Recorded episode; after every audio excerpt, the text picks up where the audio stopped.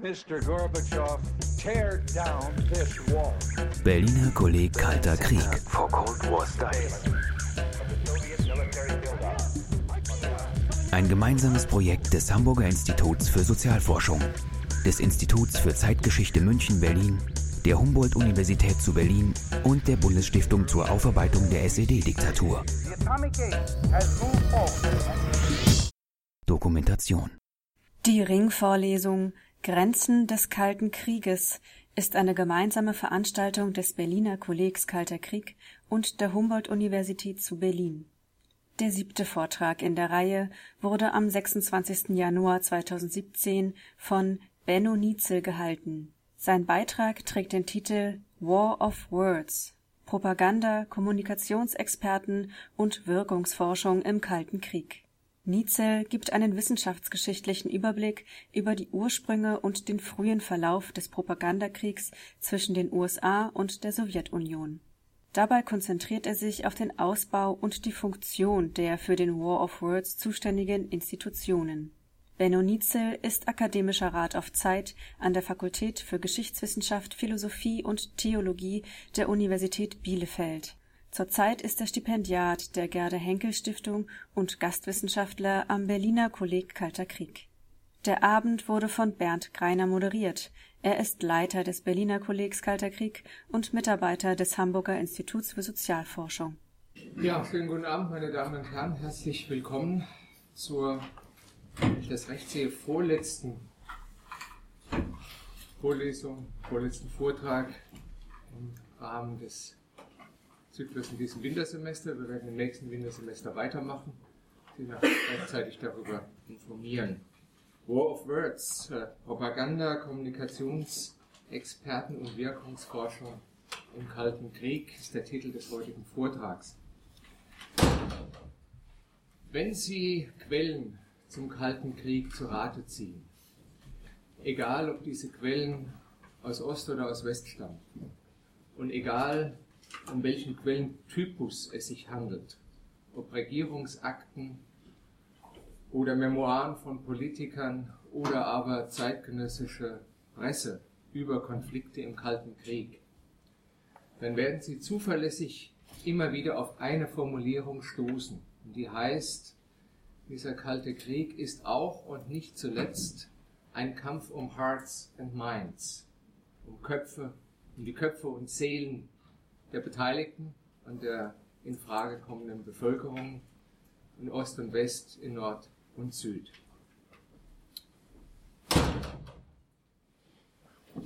Ein Kampf um Hearts and Minds. Das heißt, diese Auseinandersetzung wurde auch ausgetragen als Krieg der Worte. Und Krieg der Worte ist eine andere Formulierung für Propaganda. Und wenn wir diesen Aspekt des Kalten Krieges nach 1945 in den Blick nehmen, dann bedeutet das auch, über die Rolle von Zeit nachzudenken. Das heißt, über die Art und Weise, in der Prozesse, die bereits vor 1945 stattgefunden haben, die Entwicklung nach 1945, also den Kalten Krieg an Sonderheit beeinflusst haben. Warum dem so ist, liegt auf der Hand. Denn vor 1945 haben wir die Auseinandersetzung, die Kontroverse von zwei Totalitarismen, deren Konflikte Eric Hoxborn zu Recht als Zeitalter der Extreme bezeichnet hat. Auch dort Krieg der Worte, auch dort eine binär kodierte Absetzung vom jeweils anderen auch dort Rüstungs- und Aufrüstungsdynamiken, auch dort politische Bürokratien und deren Verwogenheit mit einer ausufernden Staatlichkeit. All das verbindet den Krieg der Totalitarismen auf unterschiedliche Weise mit der Zeit nach 1945. Und wir tun also gut daran, diese Aspekte mit in, die, in das Nachdenken über den Kalten Krieg mit einzubeziehen. Tut man es nicht, würde man 1945 künstlich zu einer Demarkationslinie äh, machen, äh, die das ein tiefenscharfes Verständnis des Kalten Krieges blockiert. Deshalb in diesem Zusammenhang der Hinweis darauf, dass die Rolle von Zeit eine elementare Rolle spielt, also in dem Fall zeitliche Grenzen zu überschreiten und sich äh, dessen gewahr zu werden, dass wir den Kalten Krieg nicht denken können, ohne dass die unterschiedlichen Faktoren, die bereits noch vor 1945 aufs Gleis gesetzt worden sind. Wenn wir den eingangs beschriebenen Wettlauf um Hearts and Minds zum Kriterium machen, dann drängen sich zumindest drei Fragen auf. In welcher Weise und in welchem Umfang griffen die Propagandisten des Kalten Krieges auf vor 1945 gemachte Erfahrungen und Techniken zurück?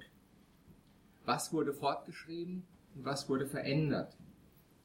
In welcher Form und von wem wurden diese Kontinuitäten thematisiert? Und ich glaube, ich verspreche Ihnen nicht zu viel, wenn ich sage, dass der Referent des heutigen Abends äh, durch diese Fragen nicht nur in den Mittelpunkt seines Habilitationsprojektes gerückt hat, sondern auch den heutigen Vortrag darauf hin zuschneidet. Benno Nietzel, das ist der Referent des heutigen Abends, äh, schreibt, wie gesagt, aktuell an seinem Habilitationsprojekt. Er ist Mitarbeiter ähm, im Forschungsfeld Historische Politikforschung der Universität Bielefeld und seit Herbst letzten Jahres Gastwissenschaftler am Berliner Kolleg Kalter Krieg. Und in letzterer Funktion spricht er heute Abend auch zu Ihnen, Herr Nitzel. Wir sind gespannt auf den Vortrag.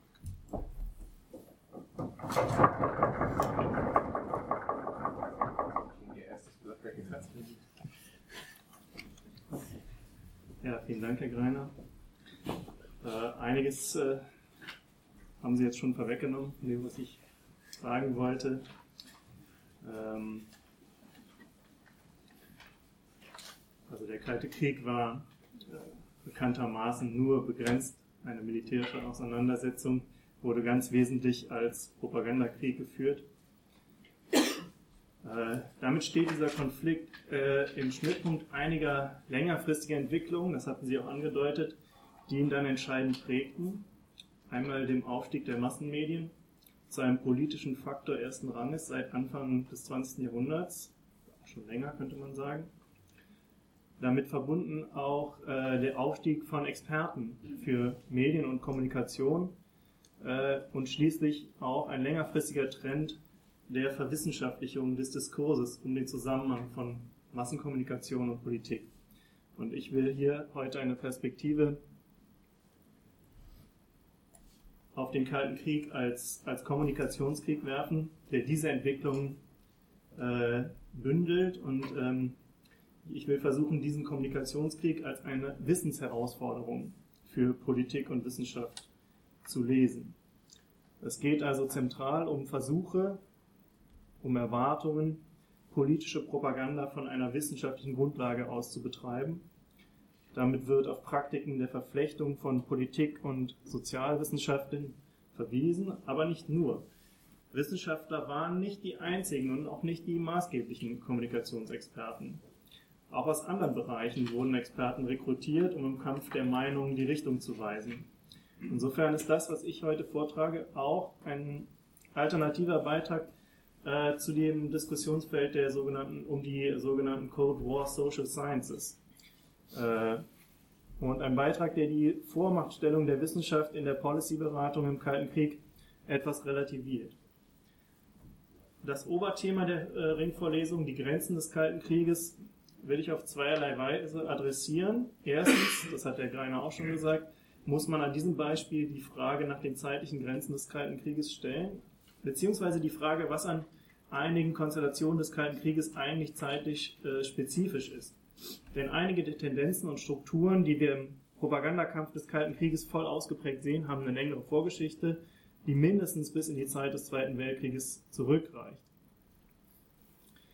Zweitens waren Propaganda und Massenkommunikation in der Lage, räumliche Grenzen zu überwinden und zu verwischen. Das ist durchaus mehrdeutig gemeint. Propaganda und, wie man dann sagte, psychologische Kriegsführung fanden in einem hybriden inter- und transnationalen Öffentlichkeitsraum statt. Das hieß aber auch, die Grenzen zwischen Innen- und Außenpolitik wurden verwischt. Andererseits lösten sich durch die technische Möglichkeit der grenzüberschreitenden Kommunikation die Grenzen, die man damit überwand, nicht einfach auf, sie existierten weiterhin als Sinngrenzen und Verstehensgrenzen. Und auch dieser Aspekt musste Experten und Wissenschaftler auf den Plan rufen, denn man konnte nie sicher sein, äh, dass die ausgesandten Botschaften ihre Empfänger auch erreichten und dass diese die Botschaften auch in der intendierten Art und Weise verstanden. Ein Krieg der Ideen und Ideologien, der mit Hilfe von Massenmedien geführt wird, das war keine neue Erfahrung. In den Vereinigten Staaten war diese Erfahrung allerdings höchst ambivalent.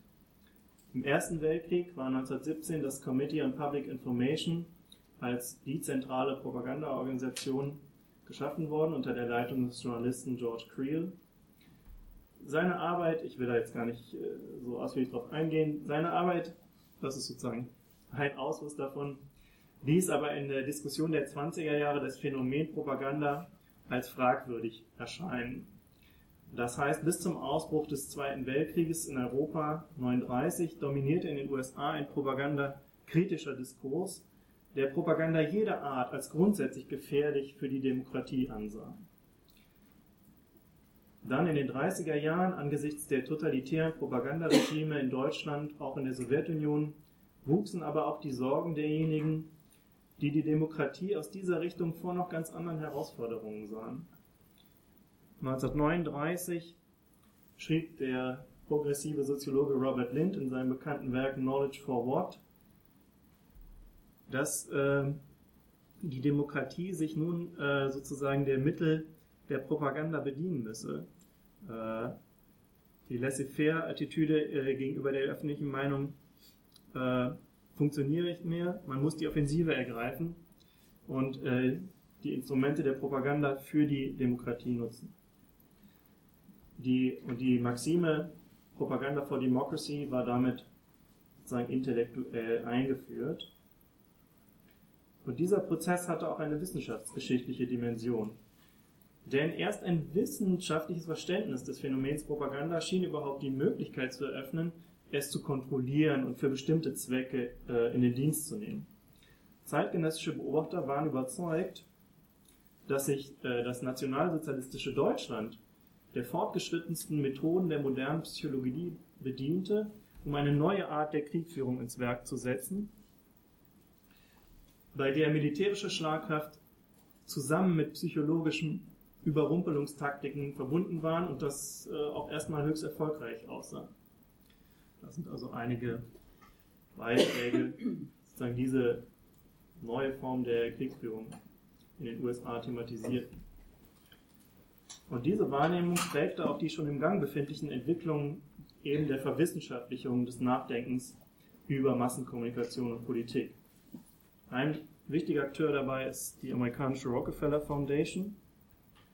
Die äh, hatte 1939, also noch vor dem äh, Ausbruch des Krieges, eine Studiengruppe ins Leben gerufen, die dieses neue, noch etwas unübersichtliche Forschungsfeld ähm, kartieren sollte, Perspektiven für die weitere Forschung aufzeigen sollte. Aus diesem Gesprächszusammenhang stammt auch äh, die Formel, von der die vielleicht schon mal gehört haben, mit der sozusagen der mediale Kommunikationsprozess beschrieben wird. Who says what to whom in what channel with what effect. Wurde erst 1948 ähm, veröffentlicht, äh, nennt man auch die Lesbel-Formel, als dem Beteiligten Harold Lesbel zugeschrieben wird äh, findet sich aber in diesen internen Dokumenten schon 1939. Und damit äh, schien der Prozess der Kommunikation in übersichtliche Einzelaspekte zerlegt, die jeweils für sich sozialwissenschaftlicher Forschung und Datenerhebung zugänglich waren.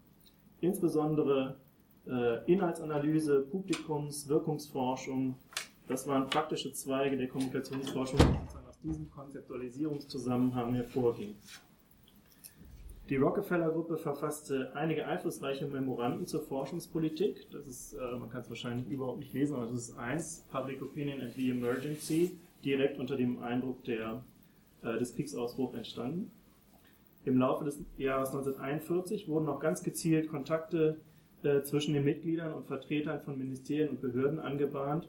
Die Behörden wollten sich darüber informieren, wie kommunikationswissenschaftliche Forschung in politischen Kontexten helfen können. Das, führt, äh, das führte erstens in die weitere Förderung von Forschungsprojekten äh, durch die Rockefeller Foundation, die dann direkt aus diesem Kontext des Propagandakrieges kamen. Zum Beispiel äh, das Totalitarian Communication Project, in dem die nationalsozialistische Propaganda systematisch analysiert wurde. Dafür verantwortlich waren die deutschsprachigen Emigranten Hans Speyer und Ernst Chris. Hier oben äh, links sieht man nur Hans Speyer. Außerdem äh, wurde unter der Leitung de, äh, von Harold Leswell, den ich gerade schon erwähnt habe, mit Unterstützung der Stiftung eine Abteilung in der Library of Congress aufgebaut, die eigentlich den gesamten Nachrichtenstrom, der in die USA gelangte, mit Methoden der quantitativen Inhaltsanalyse untersuchen wollte. Aber auch äh, in den eigentlichen Kommunikationszentralen der, äh, der Administration im Krieg zogen dann zahlreiche Sozialwissenschaftler ein, wenn auch nicht in die allerobersten Positionen, also das Office of War Information, das ist hier OWI, äh, das wurde geleitet von dem äh, ziemlich bekannten Radiomoderatoren Elmer Davis. Äh, andere äh, führende Figur war der Schriftsteller Robert Sherwood. Äh, dann gab es noch das Office of Strategic Services, aus dem dann 1947 die CIA hervorging. Das ist hier das OSS, unten rechts sieht man das. Ähm, äh, das und auch die Psychological Warfare Division der Armee, das, die wurden von Generälen geleitet, aber unterhalb dieser Ebene finden wir in allen diesen Organisationen eine ganze Reihe von Namen, die jetzt für mein Thema wichtig sind. Und hier sind jetzt nur einige äh, erwähnt, äh, weil die jetzt gleich noch vorkommen zum Teil. Von Daniel Lerner gibt es kein Foto, deswegen hier sein Buch über den äh, Psycho Psychological Warfare gegen Deutschland. Ähm, diese äh, Netzwerke, äh, Beziehungsgeflechte, die sich da zwischen Wissenschaftlern im Weltkrieg entwickelten, waren ganz entscheidend, denn wir finden alle diese Protagonisten, also die man hier sieht, äh, und auch noch viele andere, im Kalten Krieg wieder in, in, in maßgeblichen Positionen wieder. Zunächst allerdings waren die Erfahrungen des äh, zurückliegenden Propagandakrieges zum Teil ernüchternd, zum Teil widersprüchlich. Äh, der Soziologe Leonard Duke, den man hier auch sieht, zum Beispiel rekapitulierte seine Tätigkeit. Äh, er war Analyst äh, für die Overseas Information Branch des Office of War Information, nachher mit viel Galgenhumor, muss man sagen. In der Hektik der kriegerischen Operationen äh, sei in der Frage nach der Wirkung von Propagandakampagnen eigentlich fast nie die verfügbaren Daten systematisch ausgewertet worden. Stattdessen dominierte in seinen Worten ein Hit-and-Miss-Approach, in which no one will ever know what hit and what missed. Insofern war der Propagandakrieg auch kein Testfeld, äh, kein wirkliches Testfeld für soziologische Theorien gewesen. Dann Daniel Lerner, der, äh, wie gesagt, eher in der Psychological Warfare Division gearbeitet hatte, beklagte auch die fehlende politische Unterstützung für, die, für diese psychologische Art der Kriegsführung. Also der Präsident Roosevelt habe für solche Dinge überhaupt kein Verständnis gehabt äh, und mit der Unconditional Surrender Formel auch die Arbeit der Propagandisten ziemlich erschwert. Auch im Militär wurden die Psych Warriors, wie man sie intern nannte, eher belächelt, nicht unbedingt ernst genommen. Das war auch nach den Erfahrungen des Weltkriegs nicht ganz klar, welches Wirkungspotenzial man von Propaganda und Psychological Warfare wirklich zu erwarten hatte. Die empirischen Forschungen die äh, in anderen Projekten der Rockefeller Foundation unter dem Soziologen äh, Paul Lasersfeld, vielleicht schon mal gehört haben, durchgeführt wurden, zeigten, dass Wirkungen politischer Kommunikation komplex waren und dass Propaganda nicht unmittelbar wirkte. Die Analysen von Ernst Christ und Hans Speyer zur NS-Propaganda hatten auch gezeigt, dass, äh, dass diese Propaganda in der zweiten Kriegshälfte immer mehr in die Defensive geriet und kein großes Wirkungspotenzial mehr besaß weil sie eigentlich äh, komplett an die deutschen militärischen Erfolge gekoppelt war. Und als diese ausblieben, äh, äh, nach den Autoren brach auch das äh, deutsche Propagandagebäude zusammen.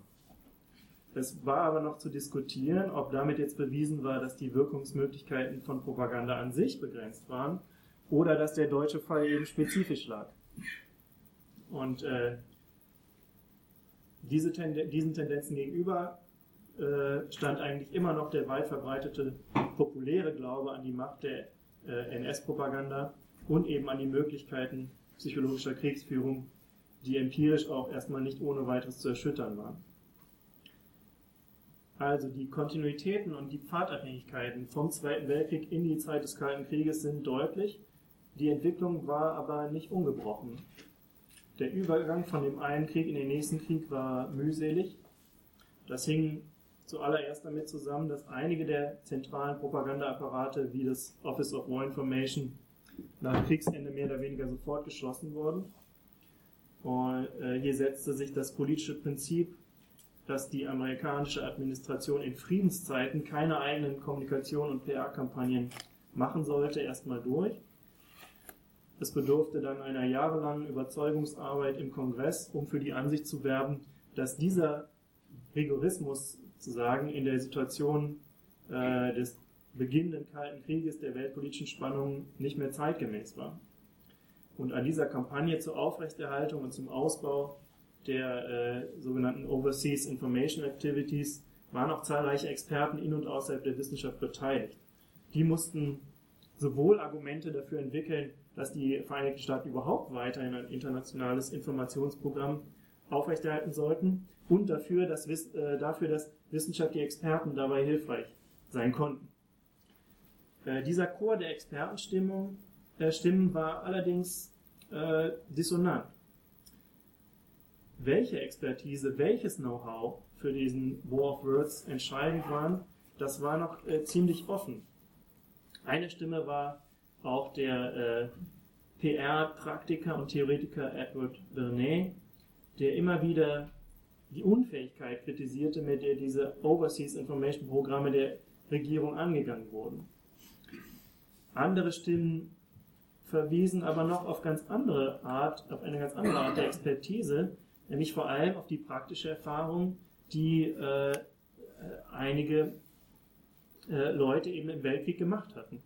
Hier sieht man eine Stimme, äh, der Journalist Edward Barrett, der eben im Office of War Information, auch im, im OSS gearbeitet hatte und dann 1950 Assistant Secretary of State for Public Affairs wurde, äh, hielt wenig davon, äh, internationale Information als Werbung misszuverstehen. Also sagt hier, what sells soap in India cannot sell democracy, nee, in Indiana cannot sell democracy in India.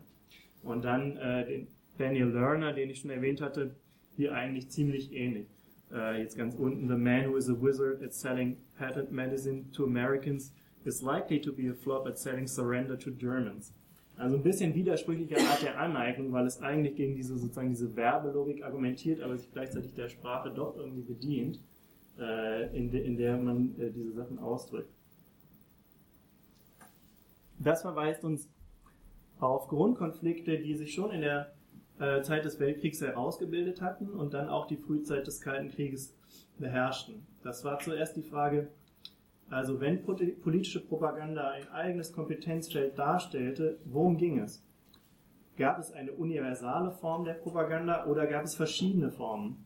Das hieß vor allem, sollten die Vereinigten Staaten der Propaganda ihrer Gegner etwas von ganz eigener Art entgegenstellen oder sollten sie quasi das Gleiche machen, die mit den gleichen, ihnen mit den gleichen Waffen entgegentreten? Und in den 50er Jahren sieht man dann, dass verschiedene Ansätze sich äh, ziemlich rasch abwechseln. 1950 rief Präsident Truman die sogenannte Campaign of Truth aus. Man sieht hier, äh, das ist quasi eine Unterkampagne, Crusade for Freedom, wo man äh, spenden sollte für Radio Free Europe.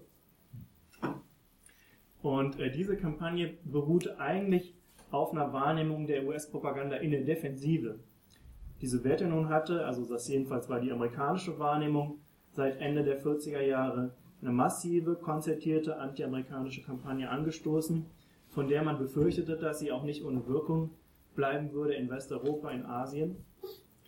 Diese Sichtweise auf die kommunistische Propaganda war stark verankert und sie äh, erhielt später noch Rückhalt durch eine Kampagne, die gar nicht auf die Sowjetunion zurückging, sondern chinesisch-koreanischen Ursprungs war.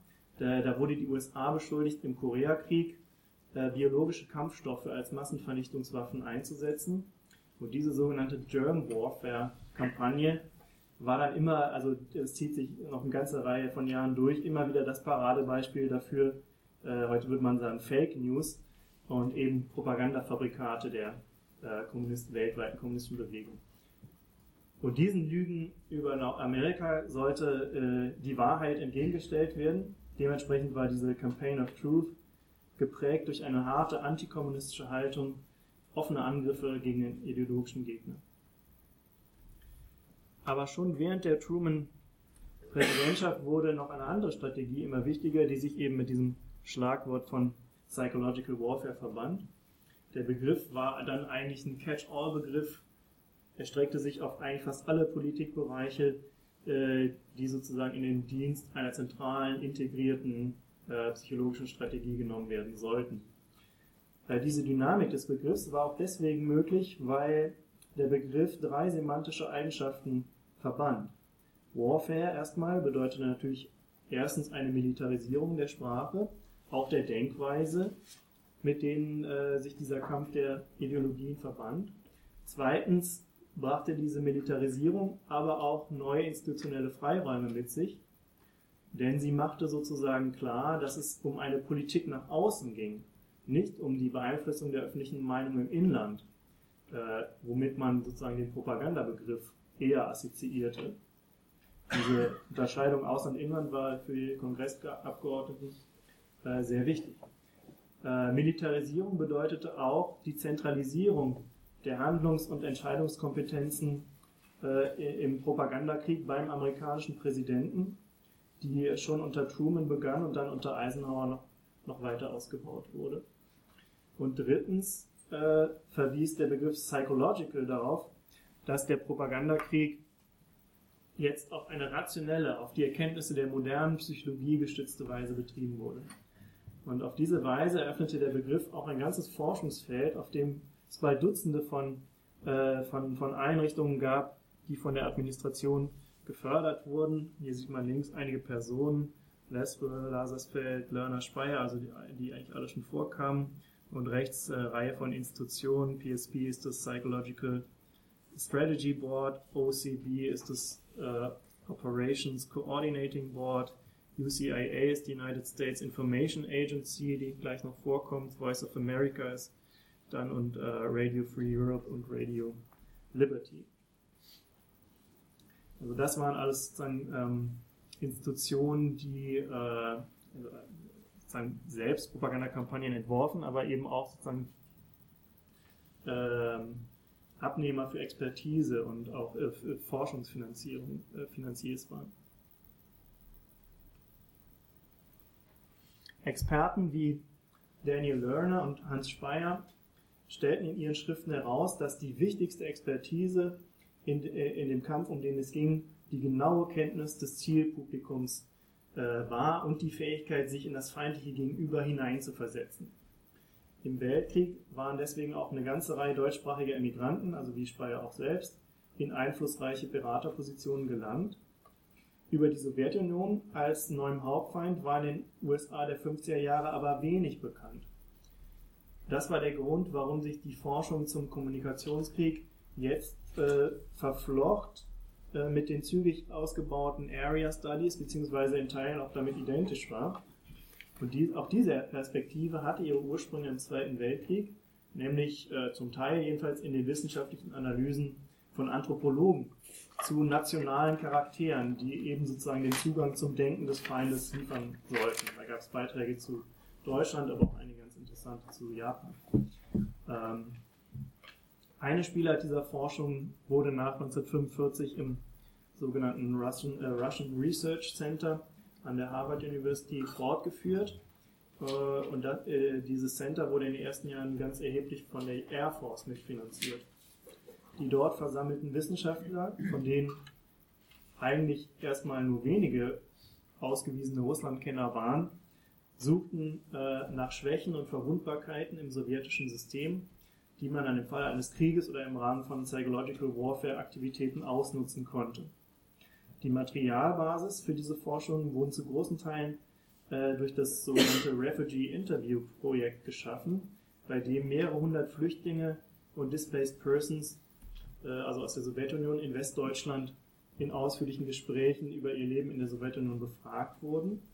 Das zentrale Endprodukt des Projekts erschien 1956 äh, mit der Studie How the Soviet System Works. Äh, das war die Buchform, die interne Version der Studie, das sieht man glaube ich rechts. Ja, rechts. Ähm, die wurde im Oktober 1954 an die Air Force äh, äh, äh, gegeben und die enthielt ein Sonderkapitel zu psychologischen und soziologischen Verwundbarkeiten des sowjetischen Systems, was eben in der Druckversion nicht äh, drin war. Äh, in, in diesem Teil machten die Autoren im sowjetischen Kommunikationssystem die potenziell größte Schwachstelle des Regimes aus, weil es eigentlich nur unter vollständiger Isolation und unter dem Informations- und Meinungsmonopol der äh, kommunistischen Machthaber wirklich funktionierte. Äh, aber der Bericht arbeitete auch die Schwierigkeiten heraus, äh, die sowjetischen Bürger hinter dem eisernen Vorhang zu erreichen. Äh, die Experten warnten davor, die Bevölkerung zum Widerstand aufzustacheln. Sie warnten auch davor, äh, vor der Strategie, die Nationalitätenkonflikte innerhalb der Sowjetunion für die Propaganda auszunutzen, äh, weil das angesichts sozusagen der weit verbreiteten patriotischen Gefühle in der russischen Bevölkerung äh, ganz erhebliche Bumerang-Effekte nach sich ziehen können. Sie hielten es auch für wenig aussichtsreich, der sowjetischen Bevölkerung den überlegenen westlichen Lebensstandard darzustellen oder die Errungenschaften der westlichen Technologie vor Augen zu führen, weil solche Botschaften innerhalb des sowjetischen Kommunikationssystems äh, wahrscheinlich neutralisiert werden würden. Den erfolgversprechendsten Ansatz sahen sie darin, die Kluft zwischen den ideologischen Versprechungen des Regimes und äh, den sowjetischen Lebensrealitäten konsequent zu thematisieren. Äh, und insofern schienen dann die wichtigsten Adressaten der US-Propaganda ausgerechnet die Mitglieder der sowjetischen Elite und unter ihnen dann die äh, sogenannten ideologischen Idealisten. Das war die potenziell verwundbarste Gruppe in der Theorie. Äh, der Soziologe Alex Inkelis, den man hier nochmal sieht, der eben schon äh, dabei war bei der, der Galerie sozusagen, einer der Autoren der Studie, äh, äh, legte noch einen gesonderten Bericht vor über die Sowjetunion als Ziel von Psychological Warfare Aktionen. Und darin gab er nochmal zu bedenken, dass eigentlich das kulturelle, soziale, persönliche Umfeld der sowjetischen Bürger entscheidend war, wie sie dafür war, wie sie äh, äh, Dinge wahrnahmen und deuteten und dass man an diesen Rahmen mit der Propaganda auch gar nicht herankommen konnte. Deswegen sprach er sich dafür aus, generell nur Botschaften zu formulieren, die an den persönlichen Erfahrungshintergrund der sowjetischen Bürger anschlussfähig waren. Diese, also diese Forschung, auch diese Empfehlungen die dann zum Teil auch die neuesten Erkenntnisse der, der, der kommunikationswissenschaftlichen Forschung integrierten, die meldeten doch einige Zweifel an der Propagandastrategie der USA in der ersten Hälfte der 50er Jahre an, also die eigentlich alle diese Dinge, die ja kritisiert wurden, äh, praktisch machte. Äh, es war aber nicht so, dass dann diese Expertise sofort ungebrochen in die Politik hineingewandert wäre. Äh, also dann unter in den, äh, in den Beratergremien unter Truman, auch unter Eisenhower, dominierten weiterhin Männer, die einerseits eben Erfahrungen mit Propaganda im Zweiten Weltkrieg gemacht hatten, andererseits ursprünglich eher aus der Medienwirtschaft oder aus dem Journalismus äh, stammten. Die Verflechtungen zwischen äh, Kommunikationsforschung und Politik wurden aber intensiver, als eben die äh, eben schon erwähnte United States Information Agency äh, gegründet wurde, 1953, eine Behörde, die äh, eben Hauptabnehmerin für für entsprechende Forschungsergebnisse war und auch selbst zahlreiche Forschungsaufträge vergab, um sozusagen die Ausrichtung des US, vor allem des US-Auslandsrundfunks, wissenschaftlich zu untermauern. Also die Voice of America war dann bei der US, äh, US Information Agency äh, lokalisiert. Und wichtigster Protagonist dieser, dieser äh, wissenschaftlichen Politikberatung war der Kommunikationsforscher Wilbur Schramm, der war auch eben schon dabei, ähm, der einerseits eins der führenden Institute im Bereich der Massenkommunikationsforschung aufbaute an der University of Illinois und äh, im Auftrag des US-Militärs mehrere Forschungsreisen nach Korea äh, machte, um sozusagen dort den, die laufenden äh, Propagandaaktivitäten im Koreakrieg zu beobachten. 1953 äh, legte er als Vorsitzender eines Komitees äh, einen umfangreichen Empfehlungskatalog für die, Wissen, äh, für die wissenschaftliche Begleitung und Evaluation der Auslandsinformationen vor. Darin plädierten die Experten dringend dafür, äh, dass die außenpolitische Kommunikationspolitik nicht länger im Blindflug gefahren werden oder geflogen werden sollte. Äh, die Empfehlungen waren eine Kombination aus Grundlagenforschung zur Funktionsweise von Massenkommunikation, aus Länder-, Regionalstudien eben zu diesen Zielpublika und seinen Rezeptionsgewohnheiten, auch empirische Erhebungen zur Wirkung und zur Effektivität der Auslandsprogramme. Äh, Wilbur Schramm leitete auch äh, jährliche Konferenzen zum Auslandsrundfunk, wo äh, immer Vertreter verschiedener Behörden, Botschaftsangehörige aus den Ländern des Ostblocks, auch Mitarbeiter von Voice of America und den anderen Radioprogrammen teilnahmen.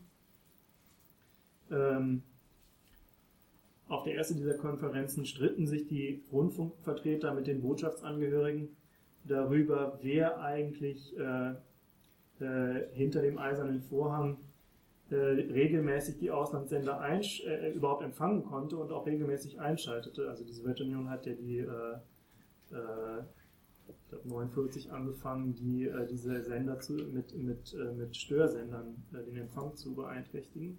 Und das war auch mehr oder weniger erstmal erfolgreich, ähm, obwohl dann auch einiges im Laufe der Zeit dann noch durchkam. Also die Diplomaten hatten den Eindruck, äh, dass, ähm, dass das, äh, sich das Publikum eigentlich nur aus der Elite rekrutierte. Die Rundfunkleute widersprachen äh, wobei sie sich dann auf die äh, Hörerpost aus dem Ostblock auch einige wenige empirische Umfragedaten beriefen. Man war sich aber jedenfalls einig, dass, das dass man über das Publikum hinter dem eisernen Vorhang und damit auch über die Wirkungsmöglichkeiten der Sender noch viel zu wenig wisse. Um aber die, die Strukturen und die Medienwirkung in den Ländern hinter dem eisernen Vorhang zu erhellen, musste sich eigentlich diese Forschung zur US-Auslandspropaganda äh, von der allgemeinen Kommunikationsforschung abkoppeln und eigene Wege beschreiten. Denn die sozusagen diese etablierten, auch sich verfeinernden Methoden der Befragung, der Panel-Studien, das war in den Ländern des Ostblocks natürlich nicht möglich. Deswegen befragte man schon sehr früh russische Immigranten, Touristen ganz gezielt nach eben diesen amerikanischen Programmen. Eine andere wichtige Methode war die Sammlung und die Auswertung äh, von Erwähnungen äh, der Voice of America zum Beispiel in sowjetischen Medien. Im Verlauf des Kalten Krieges entwickelte sich daraus ein Spezialzweig der Medienwirkungsforschung mit einem ganz eigenen Methodenarsenal, das dann eigentlich bis zum Ende des Kalten Krieges so äh, stabil blieb. Dabei ging es äh, nicht nur um das Interesse an der sachlichen Evaluierung der Programme, äh, sondern den Verantwortlichen der Auslandssender saßen auch äh, die Mitglieder des, äh, des Kongresses im Nacken, die nämlich wegen der hohen Kosten, die das verursachte, Beweise verlangten, dass diese Overseas-Programme auch tatsächlich etwas bewirken. Und äh, Ende der 40er Jahre war man noch zufrieden mit anekdotischen Berichten über den Erfolg dieser antisowjetischen Propaganda, aber dann in den 50er Jahren verlangten die Mitglieder im Finanzausschuss äh, immer äh, intensiver nach quantitativen Daten. Und insofern transformierte sich die Publikumsforschung der Auslandssender immer stärker in eine Legitimationsstrategie, äh, mit der man vor allem die eigene Finanzierung sichern wollte, indem man immer äh, eben eine irgendwie geartete Wirkung sichtbar machen konnte, also einen Impact. Das ist ein bisschen so wie äh, Impact heute in der Wissenschaft äh, gemessen wird. Also man muss vor allem zeigen, dass es da ist. Dann irgendwann verschwindet die Frage danach, worum es eigentlich geht. Ähm, Hauptsache, man kann es sichtbar machen. Äh, also, dass man aber diesen Impact, man sieht da jetzt sind relativ elaborierte äh, Grafiken, die Protagonisten zu bieten hatten, dass man diesen Impact auch tatsächlich belegen konnte, bestärkte die Protagonisten der US-Sender in dem Glauben, am amerikanischen Sieg im Kalten Krieg ganz maßgeblich beteiligt zu sein. Und das, äh, das sind alles Publikationen von ehemaligen Mitarbeitern der Sender, äh, die davon also überzeugten. Western Broadcasting contributed to fostering democratic change within the countries of Eastern Europe and the USSR. Oder Freedom Radios proved to be one of democracy's most powerful weapons. Also in, dort ist man von der Wirksamkeit äh, absolut überzeugt. Äh, ich will den Blick auch noch auf die Sowjetunion richten in den letzten Minuten, äh, wo wir natürlich erstmal viele Unterschiede sehen, keine parallele Entwicklung, aber einige Ähnlichkeiten gibt es äh, mit einer gewissen Phasenverschiebung dort auch. Es gab in der Sowjetunion in den 20er Jahren empirische Erhebungen zum Pressepublikum, auch zur Rezeption von Zeitungsinhalten, dann am Ende des Jahrzehnts auch Versuche, eine eigene genuin marxistische Zeitungswissenschaft zu begründen.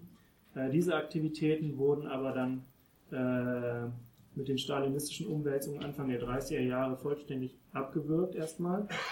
Es gab dann bis in die 50er Jahre in der Sowjetunion weder überhaupt eine Disziplin Soziologie, geschweige denn sowas wie empirische Kommunikationsforschung. Für die amerikanischen Fürsprecher der Auslandspropaganda war das eigentlich ein Problem, weil die sowjetischen Propagandaapparate immer ein Argument waren, weswegen man sozusagen das amerikanische Engagement als Antwort darauf aus, ausbauen müsse. Dann dazu noch eine kleine Episode. Also ich hätte gesagt, die Auslandinformation wurde stark beim Präsidenten zentralisiert. Das gefiel den Kongressabgeordneten gar nicht dem State Department und auch der, äh, vor allem auch der Voice of America wurde immer wieder vorgeworfen, dass sie sinnlos Geld verschwenden würden und dass es keinen Nachweis gäbe, dass ihre Arbeit irgendeinen Effekt hatte. Äh, 1952 äh, setzte das Senatskomitee für Foreign Relations einen Unterausschuss ein, der sich diese Informationsprogramme genau ansehen sollte, äh, unter der Leitung des Senators Joseph Fulbright, das ist der mit dem Fulbright-Programm. Der Ausschuss führte einige Dutzende Gespräche mit Personen aus der Administration und anderen Experten. Wissenschaftler waren da nicht darunter, aber einige bekannte Personen, wie auch wieder äh, der PR-Experte schon erwähnt hat, Edward Bernays und äh, der Vater der Public Opinion Forschung, George Gallup, kennen Sie wahrscheinlich. Und äh, Gallup war auch wie Bernays in der Öffentlichkeit immer wieder präsent, wo er dann für massiven Ausbau der Auslandspropaganda sich stark machte und auch die Inkompetenz kritisierte, mit der äh, das betrieben wurde. Als äh, Gallup von dem Ausschuss interviewt wurde und äh, es dann um den Einsatz von wissenschaftlichen Forschungsmethoden äh, in der Auslandspropaganda ging, äh, brachte er erstmal das markige Statement, die Russen seien in der Technik von Propaganda 15 bis 20 Jahre voraus. Man sei allerdings in den USA 15 bis 20 Jahre voraus, was die wissenschaftliche Erforschung von Propaganda angehe. Und dann in der, äh, in der Folge, das geht über mehrere Seiten, gibt es dann ein längeres Kreuzverhör darüber, was er jetzt damit sagen wollte. Denn für die Senatoren war nicht klar, warum die Russen ohne Forschung erfolgreicher waren als die Amerikaner mit Forschung und warum daraus das Argument folgte, dass man mehr Forschung brauchte. Also das löst sich auch nicht auf. Also die äh, beiden Sprecher einigen sich hier am Ende darauf, dass sie sich einfach nicht verstehen. Ähm, aber diese Episode verweist eben darauf, äh, dass amerikanische Beobachter schon sehr früh wahrnahmen, dass es zu der amerikanischen Kommunikationsforschung kein sowjetisches Pendant gab, was eben aber aus der amerikanischen Perspektive nicht so leicht zu interpretieren war, was das bedeutet. Allerdings, um wieder darauf zurückzukommen, gab es in der äh, Sowjetunion durchaus eine Reflexion von Propagandaproblemen, aber eher hinter den Kulissen, also zuerst in den Nachrichtendiensten. Im Zweiten Weltkrieg begannen sowjetische Akteure damit, sich sowohl mit der Propaganda des deutschen Kriegsgegners als auch mit der Propaganda der ja Verbündeten, aber dann verfeindeten USA auseinanderzusetzen. Äh, und in dieser Beobachtung äh, steckt dann doch sozusagen eine erste Reflexionsstufe äh, die jetzt noch keinen wissenschaftlichen Charakter hatte. Äh, in einem Schreiben äh, eines Mitarbeiters der außenpolitischen Informationsapparate an den Vorsitzenden der Propagandaabteilung des ZK, das war Andrei Stanow zu der Zeit, Februar 1948, äh, da liest man viel Kritik an der gegenwärtigen außenpolitischen Propagandapolitik der Sowjetunion. Es wird zum einen kritisiert, dass die Propagandabehörden ohne zentrale Koordinierung arbeiten und deswegen oft nicht mit einer Stimme äh, sprachen. Das ist ganz interessant, äh, unter dem Gesichtspunkt, dass zu der Zeit, sozusagen in der Außensicht, war immer die absolute zentrale Lenkung der sowjetischen Propaganda das charakteristische Merkmal, auch das Argument, warum man es in den USA auch bräuchte. Äh, noch wichtiger war aber die Kritik, dass die sowjetischen Akteure oft ihr Gegenüber nicht kannten. Man habe weder spezifische äh, Kenntnis über die spezifischen Rezeptionsgewohnheiten von Amerikanern, Engländern, Franzosen und so weiter, noch gäbe es überhaupt Analysen der Methoden von Propaganda und Gegenpropaganda. Also das sind eigentlich ähnliche sagen so Problemanalysen, wenn man so will. Äh, diese Kritik bewirkt aber erstmal nicht so viel. Ähm, die Beobachtung der amerikanischen Feindpropaganda im Kalten Krieg äh, durch die Geheimdienstbehörden, das wurde allerdings äh, immer stärker, auch professionalisiert und verfeinert. Hier sieht man aus den 60er Jahren um, äh, ein Beispiel, da gibt es umfangreiche Dossiers des KGB zur Funktionsweise und zur Logik äh, der psychologischen Kriegsführung der USA. Äh, hier das Beispiel vom Jahr 62, ein äh, Bericht zum amerikanischen Konzept von Psychological Warfare, wobei der Begriff in den USA zu der Zeit eigentlich schon wieder an Bedeutung verloren hatte. Der Bericht ist 30 Seiten lang, sehr ausführlich, geht im zweiten Teil auch, sagen, äh, beleuchtet er die theoretischen Grundlagen der amerikanischen Propaganda. Ähm, absolut überzeugend im Grunde. Das ist schon gewissermaßen wissenschaftliches Niveau. Jedenfalls, äh, diese Gegnerbeobachtung war ein wichtiger Faktor, äh, denn daraus leitete man auch in der Sowjetunion dann die Forderung äh, äh, ab, man müsse gegen, Gegenexpertise mobilisieren. Also es ist so ein Wechselspiel, äh, die gegenseitige Wahrnehmung, die äh, dann jeweils auf der jeweiligen Seite zum Argument wird.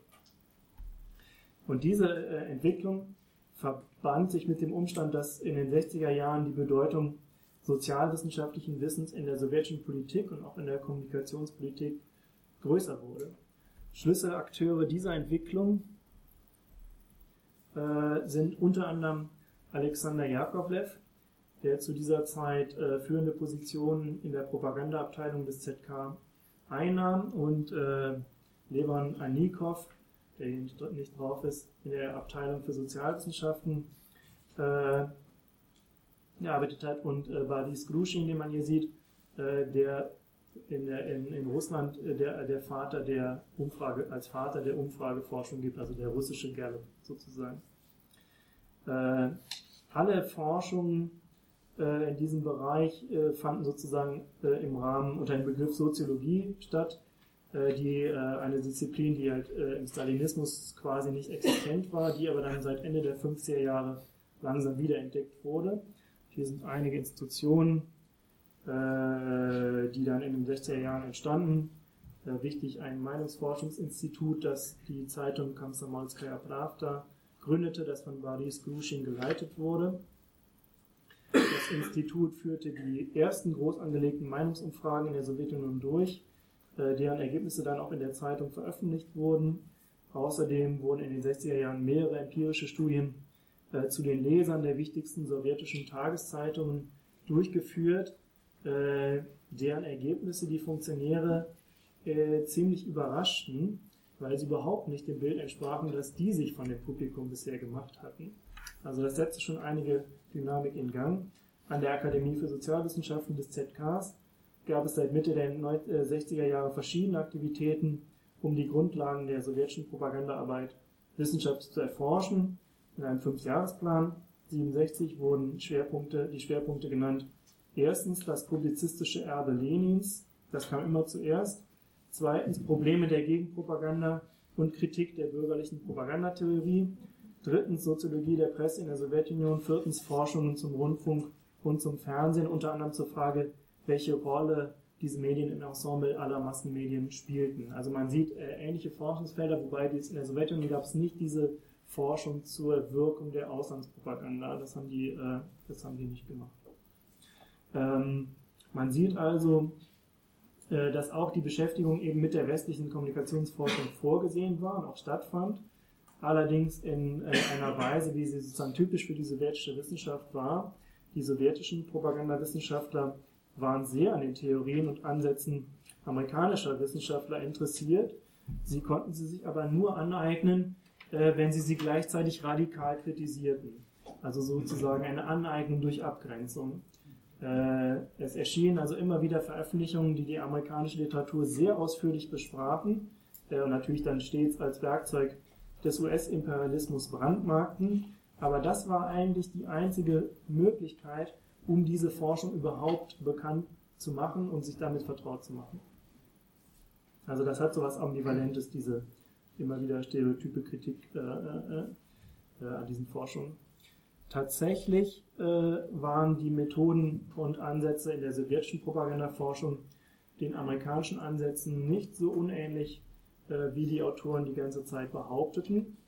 Der Höhepunkt dieser Art äh, von Forschung war das sogenannte Taganrog-Projekt. Das war ein Projekt, das eben von der Propagandaabteilung unter Jakovlev initiiert wurde und dann von Boris Grushin geleitet. Darum, äh, da, äh, dabei ging es darum, am Beispiel einer mittelgroßen, möglichst durchschnittlichen sowjetischen Industriestadt ein möglichst vollständiges Bild der Formierung der öffentlichen Meinung und der Rolle der Massenmedien zu gewinnen. An dem Projekt arbeiteten mehrere Dutzend Wissenschaftler mit, äh, die demografische Erhebungen machten, Inhaltsanalysen, Interviews, Teilnehmerbeobachtungen, also ein ganzes Methodenarsenal, äh, mit dem man an die Sache ranging.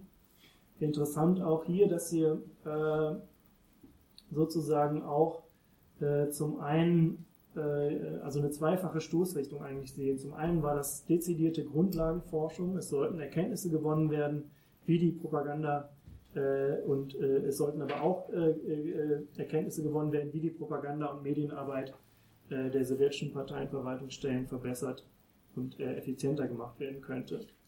Dazu kam es letztlich dann nicht. Die Arbeiten an dem Projekt wurden um 1970 beendet. Die Ergebnisse gefielen den politischen Entscheidungsträgern nicht. Äh, kritisiert wurde vor allem, dass das Projekt kein, letztlich keine wirklich handhabbaren Empfehlungen äh, zur Verbesserung der Propagandaarbeit äh, aus seinen Befunden ableiten konnte. Der Ergebnisband, den man hier sieht, das sollte eigentlich mehrere geben, aber es erschien nur der erste und das auch erst nach längeren Auseinandersetzungen 1980 äh, aber da waren keine praktischen Vorschläge zur sowjetischen Medienarbeit mehr drin formuliert.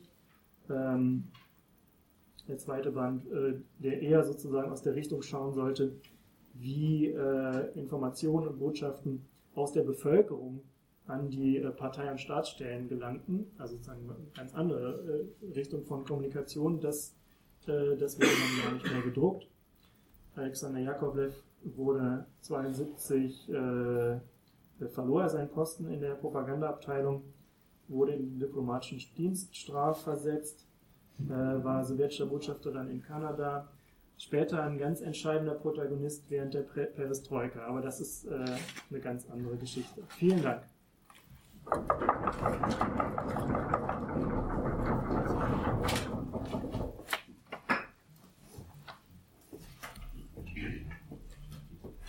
Vielen Dank, Herr Novizi, für diesen sehr differenzierenden, umfangreichen Vortrag.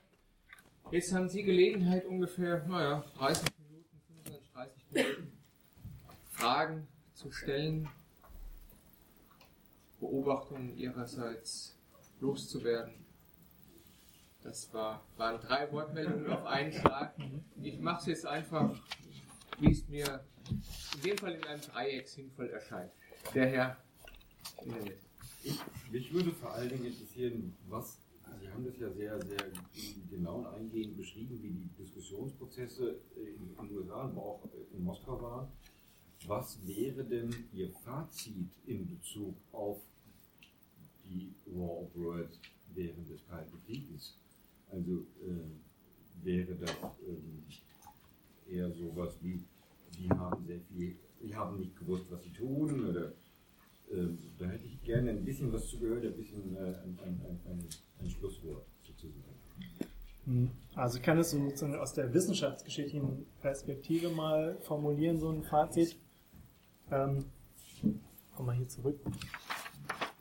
Also mein Thema war ja, war ja vor allem sozusagen die, die Beteiligung von wissenschaftlichen Experten und auch diese Versuche der Verwissenschaftlichung. Und da könnte man äh, sagen, bei all diesen äh, Unterschieden, die man zwischen den USA und Sowjetunion sieht, gibt es äh, eigentlich eine gleiche Konjunktur, nämlich einen, einen Zeitrahmen, äh, wo man sich sozusagen von, von einer Verwissenschaftlichung der Propaganda sehr viel erwartet hat und das irgendwie auch eine Art von Wunderwaffe, für eine Art von Wunderwaffe gehalten hat, auf einer wissenschaftlichen Grundlage das zu stellen. Und das wird sozusagen dann über, da gibt es einige Enttäuschungsprozesse und das läuft dann eher in so eine Routinisierung rein. Also in den USA äh, verschwindet auch diese, Ende der 50er Jahre ist das nicht mehr so stark, diese Erwartungen an, an Wissenschaftler, die, die dabei, die, welche Rolle die spielen könnten im äh, in diesen Propaganda-Auseinandersetzungen und vieles wird dann so Routineforschung. Also einmal sozusagen diese, äh, was ich gezeigt hatte, diese Wirkungsforschung hinter dem eisernen Vorhang, das war sowieso dann abgekoppelt von der allgemeinen äh, wissenschaftlichen Entwicklung, aber dann auch diese ganzen Methoden, Panelstudien, Umfragesachen, das war in, in 40er Jahren, war das halt noch äh, so ganz neu und schien erstmal unheimlich viele Möglichkeiten dran zu hängen. Und dann machen das dann diese Behörden, die äh, USIA und so, das machen die dann selber mit ihren eigenen Leuten, da brauchen die auch keine Wissenschaftler für sozusagen, also sozusagen eine Form der Normalisierung, was äh, die Wissenschaftsgeschichte angeht und dann der Routinisierung in den Propagandaapparaten. Und sowas ähnliches sehen wir dann in der Sowjetunion auch, wobei sozusagen Normalisierung, Routinisierung dann stärker sozusagen im politischen, vom politischen äh, äh Primat dann nochmal abhängt. Aber wir haben auch so eine kurze Phase, der, äh, wo sehr große Hoffnungen artikuliert werden, auch an die Möglichkeiten der Soziologie äh, und die Methoden wissenschaftlicher Forschung. Das wird dann weniger aus, aus einer inhärenten, in, ja, wie soll man sagen, Enttäuschung äh, äh, gedämpft, sondern da spielt natürlich so ein, äh, der politische Diskurs eine Rolle, weil das einfach vieles, was, was, was die Soziologen herausfinden, auch nicht vermittelbar ist äh, und auch nicht aussprechbar in dem, in, dem, äh, in dem politischen System. Also, ich weiß nicht, ob es jetzt die Frage so ganz genau beantwortet, aber da, wenn man ein Fazit ziehen wollte, könnte man sozusagen so eine Parallelität, so eine zeitversetzte Parallelität von, äh, von Entwicklungen äh, hier ausmachen. Ich finde es sehr, sehr spannend, meine Frage wäre, äh, vielleicht ein bisschen auf, auf Westeuropa zu gucken. Ähm, da wäre meine Frage, ähm, sieht man da auch irgendwie Parallelen, vielleicht gerade auch in der Bundesrepublik, oder würde man sagen, dass gerade aufgrund der NS-Vergangenheit vielleicht nochmal ein besonderes Gefühl äh, vorherrscht, wie man mit Propaganda umgeht und wie man mit der Forschung umgeht? Also ich hatte nur mal so einen, äh, zum Beispiel äh, gibt es ja in Tübingen den Lehrstuhl für Rhetorik, der war am Anfang hochgradig umstritten, ob man also sowas überhaupt irgendwie in der Bundesrepublik überhaupt ähm, äh, haben dürfte. Also vielleicht Gibt es da Besonderheiten oder würde man sagen, es gibt sowas wie ein gesamtes westliches äh, Narrativ oder auch einen Austausch und deswegen auch ähnliche Ansätze? Okay, also wenn man jetzt mal Westeuropa nimmt, muss man nochmal differenzieren. Also ein sehr spannender Fall wäre erstmal Großbritannien, äh, weil, ähm, äh, weil man dort eigentlich viel weiter ist als die Amerikaner. Also im Zweiten Weltkrieg lernen die Amerikaner von den Briten, die sowohl mit der BBC auch schon so ein eigenes Sprachrohr haben, dann auch äh, die Intelligence-Abteilungen, die das unterstützen, sind viel besser als die amerikanischen. Äh, also das, äh, die, ähm, die BBC und die äh, britische Regierung sind ja dann auch aktiv im, sozusagen im War of Words. Und die äh, haben ein bisschen andere Strategie, aber das, die sind zu Anfang sozusagen, der, also sind die Amerikaner das so, denen eigentlich überlegen. Und dann tun sich da so verschiedene Strategien auf, kann man sagen. Und ähm, was Deutschland betrifft, ist das natürlich nochmal hm, noch mal was anderes, weil in Deutschland natürlich äh, der Propagandabegriff eigentlich schon mal total diskreditiert ist in der Nachkriegszeit und auch halt so, äh, die Amerikaner leisten ja große Aufbauhilfe im Bereich der Soziologie, auch der empirischen Sozialwissenschaften als Methode, aber sie leisten überhaupt keine Aufbau Arbeit sozusagen, was die Kommunikationsforschung angeht, weil das ist ja in Deutschland nochmal eine andere Entwicklung. Das kam sozusagen stärker aus der Zeitungswissenschaft, Publizistik. Das war eine Wissenschaft, die sowieso nicht empirisch äh, soziologisch gearbeitet hat, die dann auch in der, in der S-Zeit eine unrühmliche Rolle spielt, dann in der Nachkriegszeit auch nur noch mit drei Lehrstühlen vertreten ist. Und das wird, das ist total marginalisiert. Also da gibt es nicht diesen Impuls so aus so einem Forschungsfeld raus. Und äh, überhaupt ist sozusagen in der deutschen Politik dann sozusagen der Glaube an Wissenschaft äh, und wissenschaftliche Beratung, das ähm, ist ja ein bisschen andere Konjunktur. Das ist eigentlich in den USA sehr, in den 50er Jahren wird dann in den 60er sehr umstritten. In Deutschland hatten wir diese Diskussion in der Geschichtswissenschaft, auch um Verwissenschaftlichung von Politik und so. Das ist eigentlich eher so eine, eine Konjunktur, die dann erst in den 60er ihren Höhepunkt hat. Betrifft aber jetzt auch nicht unbedingt diesen Bereich, aber ich denke, das hängt damit auch zusammen, dass also diese Konjunktur, von der ich eben gesprochen habe, sondern der Glaube an auch eben wissenschaftliche Methoden im Propagandakampf äh, irgendwie da geringer ist. Also ich meine, die äh, Bundesrepublik ist natürlich in vorderster Front, auch äh, Ministerium für die, ich weiß nicht, wie das heißt, Ministerium für die deutsche Einheit oder so, die sind natürlich gesamtdeutsch, machen natürlich auch Propagandakampagnen, aber das, äh, das passiert irgendwie auf eine andere Art und Weise. Äh, und dass das Ergebnis jetzt so total unterschiedlich wäre. Aber wenn man, ich habe ja diesen Fokus eben auf die äh, Tendenzen der Verwissenschaftlichung und da ist die Geschichte dann ganz anders. Ministerium für gesamtdeutsche Fragen. Ja. Ja, ich hatte eine Frage wegen der äh, Quelle für die sowjetische Seite, weil äh, Sie haben dann einen Bericht des KGB zitiert und Sie haben auch dann diese Studien, das geht praktisch um Tagebuch, das ist innerhalb der Sowjetunion aber natürlich gab es eine Abteilung für Auslandsinformationen des ZK der SED, nee, ZK der KPDSU, das der internationalen Abteilung unterstellt wurde. Ich würde mehr denken, dass sie würde mehr darauf aufpassen, ob die Auslandspropaganda wirksam war, weil sie waren auch für Novosti zuständig im Ausland, was Novosti gemacht hat. Und auch für teilweise haben sie auch den KGB beeinflusst, was sie dann der Auslandsinformation. Und ich würde denken, sie wäre auch ein bisschen ähm, reflektiver oder ein bisschen besser wissenschaftlich, mehr wissenschaftlich als der KGB, der KGB hat sehr oft, was ich gesehen habe von ihren aktiven Maßnahmen oder ihre Propagandakampagnen, äh, sie waren nicht besonders, äh, äh, sie haben das nicht besonders gut äh, analysiert, wie wirksam das war. Ja, sie würden sagen zum Beispiel, glaube, einen Zeitungsartikel in Dänemark in einer Zeitung platziert und deshalb hat die, das dänische Parlament gegen dies oder das entschieden. Ja. Das war nicht besonders analytisch, was sie gemacht haben, aber ich würde mir denken, vielleicht die äh, ja, im ZK würden sie vielleicht ein bisschen mehr wissenschaftlich oder. Ja, also mm, das ganze Institutionengeflecht in der Sowjetunion, das ändert sich auch im Laufe der Zeit ein bisschen und es ist relativ unübersichtlich, weil da ja ganz viele Akteure mitmischen. Also ähm, sagen, was ich mir also es läuft schon viel zusammen in der in der in der sozusagen der Agitprop-Abteilung äh, des ZK, also sowohl sozusagen Geheimdienstinitiativen, aber die haben ja auch Kontakte zu den Organisationen, die sozusagen zu den sozialistischen Bruderländern, die Kontakte halten sollen, zu anderen sozialistischen Parteien. Also es gibt ja ganz viele Behörden, die sozusagen für Auslandskontakte oder Informationen in irgendeiner Weise zuständig sind. Auch die Botschaften spielen eine große Rolle bei diesen Propaganda-Analysen und Beobachtungen. Ähm, also ich will das jetzt gar nicht auf so eine Institution äh, beziehen, weil die sind schon alle vernetzt und es wird einiges gepoolt dann in, den, äh, in der Propagandaabteilung des ZK. Und was die äh, wissenschaftliche Seite angeht, ist es eigentlich ähnlich, äh, äh, wie ich in den USA dargestellt habe, dass sehr viel, dass sehr viel ähm, äh, Überschneidungsflächen besteht zwischen Propagandaexpertise und Auslandsexpertise. Also jetzt einige der Leute, die ich, also Jakovlev auch kommt nämlich aus der, sozusagen, der hat in USA studiert, Columbia University, und war eigentlich sozusagen sowas wie ein Amerikanist. Und aus der Richtung kommt, äh, kommt er sozusagen in die Propagandapolitik rein. Und dafür gibt es sehr viele Beispiele. Also es gibt ja dann noch Forschungsbehörden, äh, Forschungseinrichtungen, die sozusagen für Auslandskunde oder sowas, oder für internationale Beziehungen äh, zuständig waren. Und die Expertise kommt auch sehr stark in das Propagandafeld rein.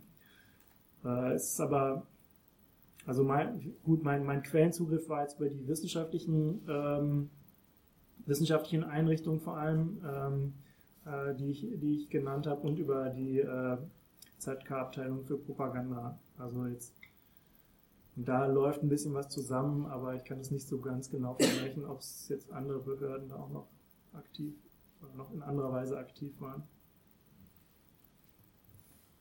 Ja, danke für den interessanten Vortrag.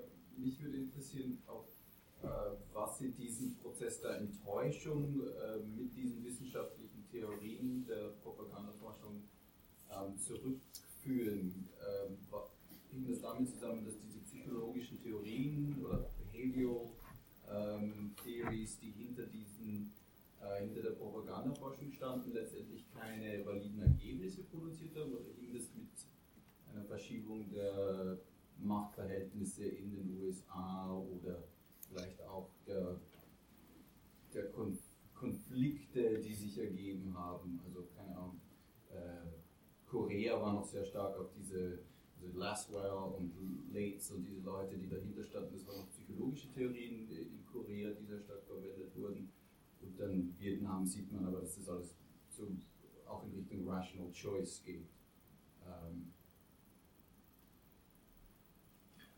Ja, ähm, also es gibt Verschiebungen, würde ich sagen, überhaupt in, dem, in der Wahrnehmung dessen, was sozusagen wissenschaftlich ist, denn so viele dieser, dieser empirisch-sozialischen Methoden, das, hatte ich, das war, was ich eben meinte mit der Routinisierung, das fällt einfach irgendwann, fällt das sozusagen aus dem Bereich der Wissenschaft in den Bereich der Routinearbeit von solchen Einrichtungen äh, rüber. Ne? Und dann machen die das Umfragen und so, das ist dann nichts Besonderes mehr. Aber äh, ursprünglich hatte man sich davon äh, sehr viel als eine wissenschaftliche Methode.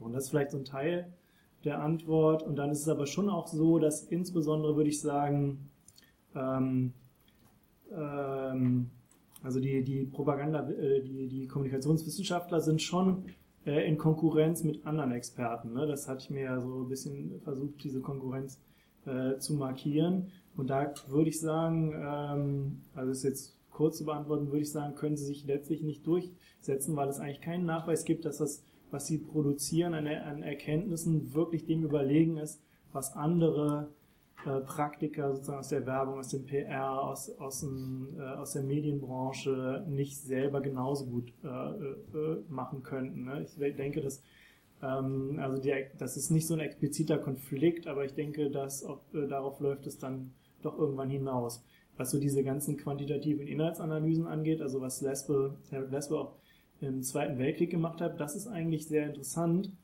ähm, weil da ja ziemlich schnell rauskommt, das wird ein riesiger Wust an Material aufgehäuft, wo dann aber sehr schwer ist zu sagen, äh, was soll man jetzt genau damit machen.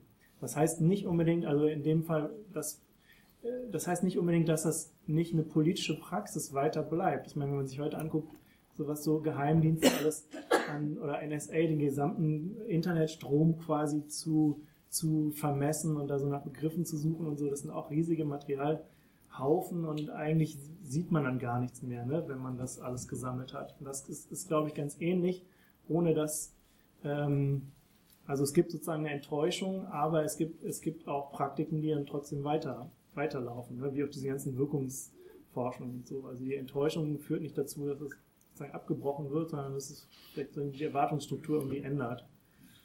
Ja. Vielleicht so eine teilweise Antwort. Tim? Ja, ich hätte auch ein ganzes Bündel von Fragen. Die erste ist vielleicht mal nochmal, mir ist nicht ganz klar geworden, welchen Zeitraum Sie genau behandeln wollen.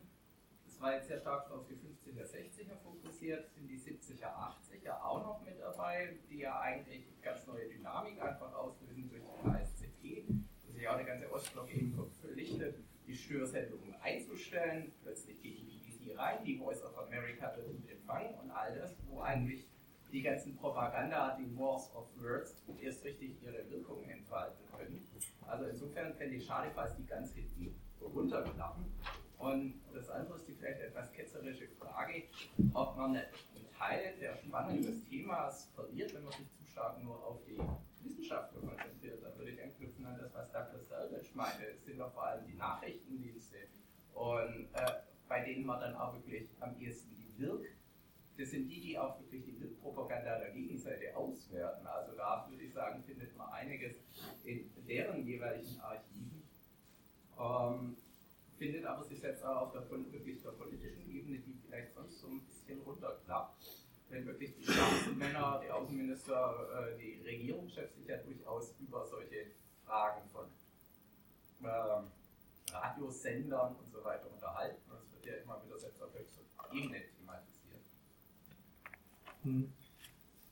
Also es ist in der Tat so, dass ich, also meine Arbeit, ähm, also die geht eigentlich eher zeitlich weiter zurück, von 20ern dann bis in den Kalten Krieg rein, ist überhaupt nicht oder nur in den groben Einteilungen jetzt an, an, an politischen äh, Ereignissen oder sowas äh, orientiert, sondern ich versuche sozusagen so eine Grundkonstellation oder Grundentwicklung rauszuarbeiten und da in, das bezieht sich dann, also es kommt noch Deutschland mit rein, bezieht sich dann für die einzelnen Länder auf unterschiedliche Zeiträume. Also ist ein bisschen wäre es auch lieber gewesen, wenn es sozusagen eine parallele Geschichte wäre, aber so ist es einfach nicht gewesen. Und dann sozusagen, was ich darzustellen versuche, ist, äh, ist eigentlich in den USA, ähm, äh, hört die Geschichte so etwa so Ende der 50er auf. Man kann dann so ein paar, ähm, da geht, hört natürlich Wagner nicht auf, äh, auch nicht diese, es gibt, da kenne ich auch nochmal ganz neuen Impuls, die CIA wird nochmal aufgewertet und so weiter.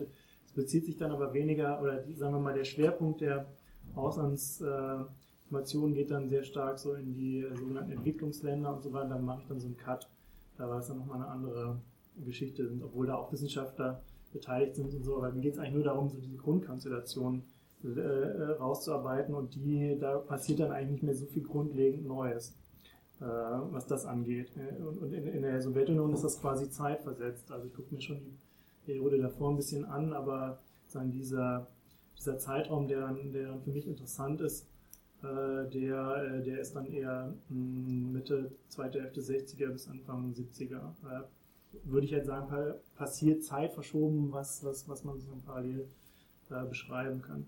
Und dann, ähm, ja, die Wissenschaft, ich versuche die Wissenschaftler ein bisschen in diesem größeren ähm, Feld von Expertise zu lokalisieren. Das heißt nicht, dass ich jetzt alle anderen Impulse, äh, es gibt ja auch der Werbung irgendwie alle möglichen Impulse und auch Leute, die, die da mitmischen äh, mir angucke, aber ich versuche sozusagen so die, die relative Stellung ein bisschen äh, äh, klar zu machen für den ähm, Weltkrieg äh, und äh, da beginnt das eigentlich und für den äh, frühen Kalten Krieg ist aber diese Unterscheidung Wissenschaft, Geheimdienst ohnehin eigentlich nicht so da. Also weil ja ganz viele Wissenschaftler sind ja in diesen beginnenden, in sich aus entwickelnden Geheimdienststrukturen drin und ähm, Überhaupt kann man vielleicht noch sagen, also und da gibt es große Überschneidungspunkte. Ne? Überhaupt kann man sagen, für das Projekt jetzt auch, äh, wenn man sich sozusagen äh, die Semantik anguckt, auch die Quellensprache, ist es, was wir so in der vielleicht eher stärker in der deutschen Sprache haben, so diese klar, klar, etwas klarere Unterscheidung von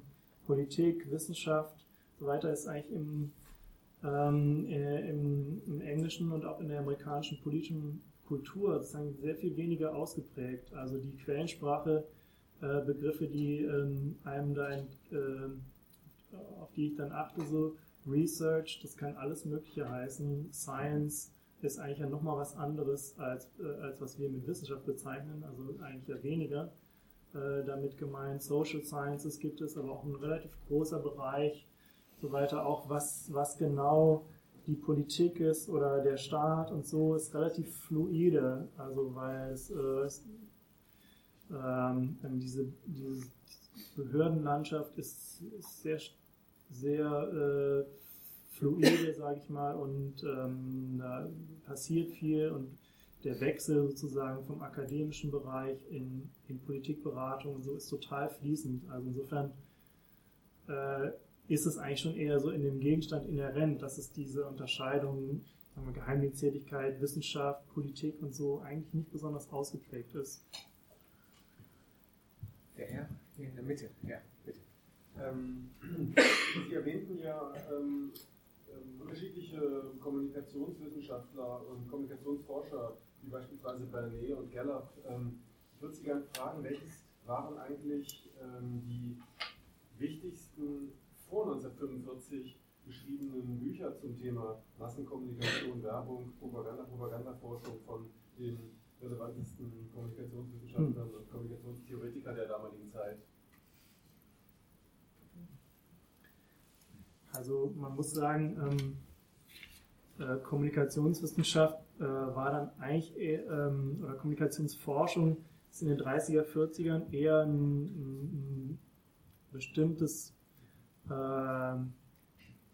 ja, soll man sagen, ein, For ein, Forschungsfeld, was so disziplinär noch gar nicht etabliert ist. Also alle diese Leute, äh, die ich auch zu, äh, zum Teil erwähnt habe oder die Sie jetzt erwähnt hatten, Bernay, Gallup und so sind ja sowieso, das sind äh, ist ein Public Relations Praktiker, der halt so eine ganze Reihe theoretischer Sachen auch dazu schreibt, äh, einige ganz interessante Bücher, aber auch ein Grenzgänger, der ist auch nicht, äh, äh, sieht sich sozusagen auch so ein bisschen als, als mit einem wissenschaftlichen Zugang. Gallup ist sozusagen, äh, macht kommerzielle äh, Umfrageforschung, was aber auch in den USA sehr, da, ist, da sind die Übergänge äh, zwischen Umfrage, kommerzieller Umfrageforschung und Wissenschaft sind auch kleiner als in, in der deutschen Entwicklung, die nach 45 Dann sage ich einfach die relevantesten, egal von wem geschrieben. Ja. ja. ich wollte nur ein bisschen das Problem, äh, das damit zusammenhängt, markieren, also diese ganzen Leute, Laswell ist kein Kommunikationswissenschaftler, er hat sein ganzes Leben im Re Lehrstuhl in der Rechtswissenschaft, auch wenn ich erwähnt habe, Blasersfeld ist ein Soziologe, geht dann in die äh, Soziologie rein, aber das wären so die Personen, die äh, wichtigsten Werke schreiben äh, Lasersfeld, Laswell auf dem Gebiet, würde ich jetzt mal sagen. Schon, ja. ja, ja. Und, ähm, und erst in den 50er Jahren äh, sozusagen entsteht dann an, an amerikanischen Universitäten überhaupt die Disziplin Communication Science oder Communication Studies. Ne? Und dann äh, wird es sozusagen zu einer universitären Sache. Da ist es dann für mich auch schon weniger interessant, weil ich ja eher so auf die Verflechtung äh, einer noch nicht etablierten Disziplin eines Feldes mit der Politik irgendwie schaue. Aber äh, es gibt auch Bibliografien äh, zu, wo schon für seit 45 äh, hunderte von Beiträgen in möglichen Bereichen. Also Propaganda war, große, war ein großes Thema. Und dann äh, auch Marketingforschung, das ist so die Sarsfeld-Schiene, ähm, das in Wirkung von Marketingkampagnen und so ging. Also Laswell, Lasersfeld sind schon mal ganz gute Namen, um sich da grob zu orientieren. Ja. Ähm, ich fand das ganz spannend, was Sie über die Grenzen des Kalten Krieges gesagt haben, dass die transzendiert werden, zeitlich, räumlich. Ähm, fand ich produktiv und anregend. Ähm, ich fand es auch sehr überzeugend, wie Sie so die zeitlichen Kontinuitäten vom Zweiten Weltkrieg mit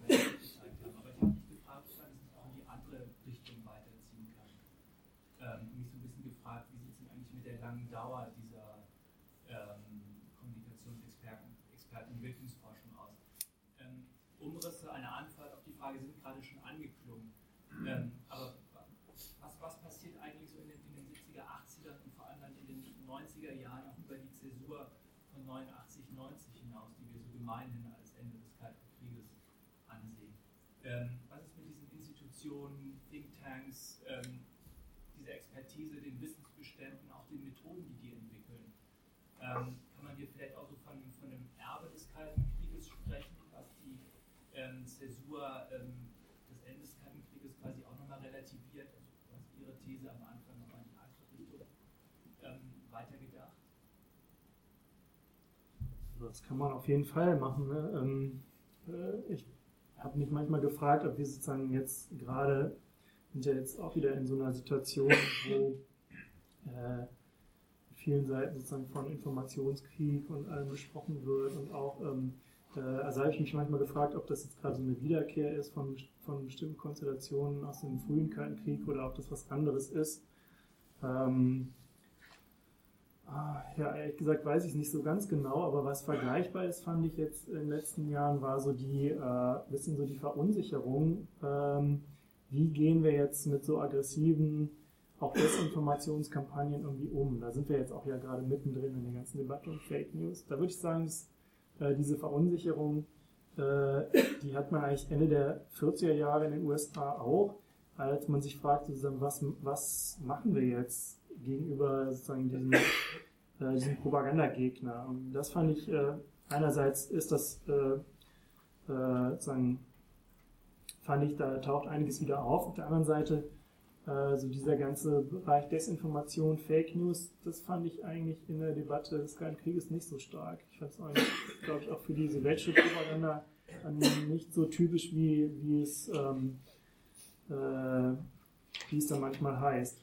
Was vielleicht andere Entwicklungen sind, die ganz interessant sind, ist so, dass sozusagen aus der ganzen äh, Praxis von Psychological Warfare, würde ich sagen, also es ist aber nur so, äh, ist nicht meine Forschung, sondern nur so Eindrücke, ich so hatte, dass diese, ähm, so die Praxis von äh, Covered Operations oder so, dass das in die Zivilgesellschaft reinwandert, dass sozusagen Lobbyorganisationen in den USA in den 70er, 80ern mal stärker so Tarnorganisationen gründen, die dann ein bestimmtes Bild erzeugen, sollen und so. Das sind eigentlich, das sind so Entwicklungen, die wir heute auch noch haben. Ich glaube auch, dass das dann in, in die, ähm, dass das in den 90er Jahren in, äh, im, im postkommunistischen Russland sehr genau beobachtet wird und auch heute sozusagen eine Praxis ist, die man sich aus den USA abgeschaut hat.